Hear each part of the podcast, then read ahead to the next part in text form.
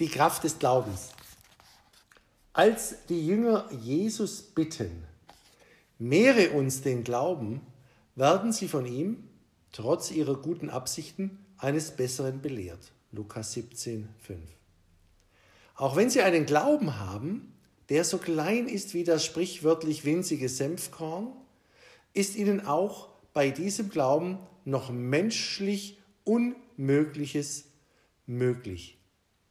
Denn für das Unmögliche steht das Ausreißen des sprichwörtlich fest verwurzelten Maulbeerbaums. Zu Recht verstehen die Jünger ihren Glauben als Geschenk von Gott, weshalb sie Jesus auch darum bitten.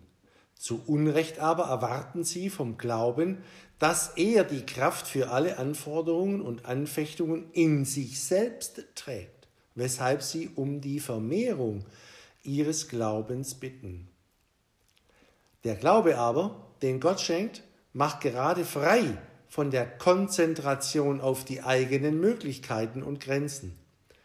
Er lässt die Glaubenden von sich selbst weg und auf Gott hinschauen. Denn es ist nicht der Mensch, der aus der Kraft seines Glaubens an Gott festhält, sondern es ist Gott, der durch seine Kraft den Menschen beim Glauben hält.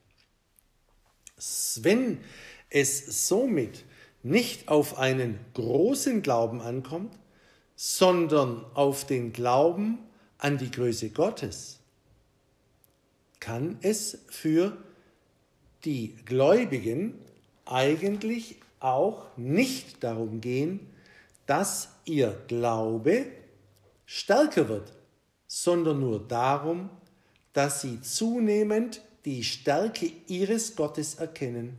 Und gerade darin liegt die Kraft des Glaubens.